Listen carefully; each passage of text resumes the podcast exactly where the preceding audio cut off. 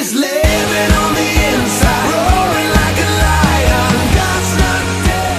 Interprétation magistrale par le groupe Newsboys, bande originale de God's Not Dead. Dieu n'est pas mort, Maxime. Exactement, Johan, comme tu viens de le dire, je vais vous parler du film Dieu n'est pas mort 3, réalisé par Michael Mason.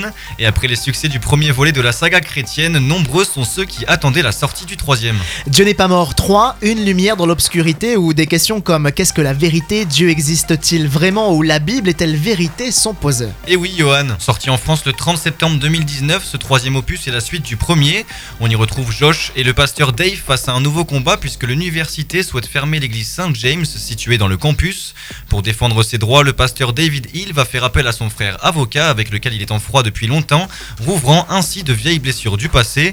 Deux clans s'affrontent alors sur fond d'injustice et d'intolérance, d'incompréhension, voire même de haine. Mais peut-on répondre à la haine par la haine? C'est la question qui soutiendra toute l'intrigue. L'église Saint James est bel et bien devenue un symbole de violence et de polémique qui n'a plus sa place ici, sur le campus universitaire de Hadley.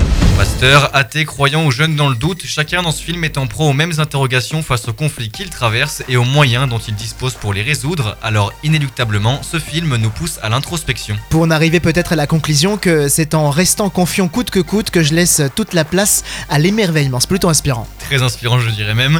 Et le casting du film est aussi réussi, Johan, avec des acteurs comme Shane Harper, John Corbett ou encore Samantha Boscarino.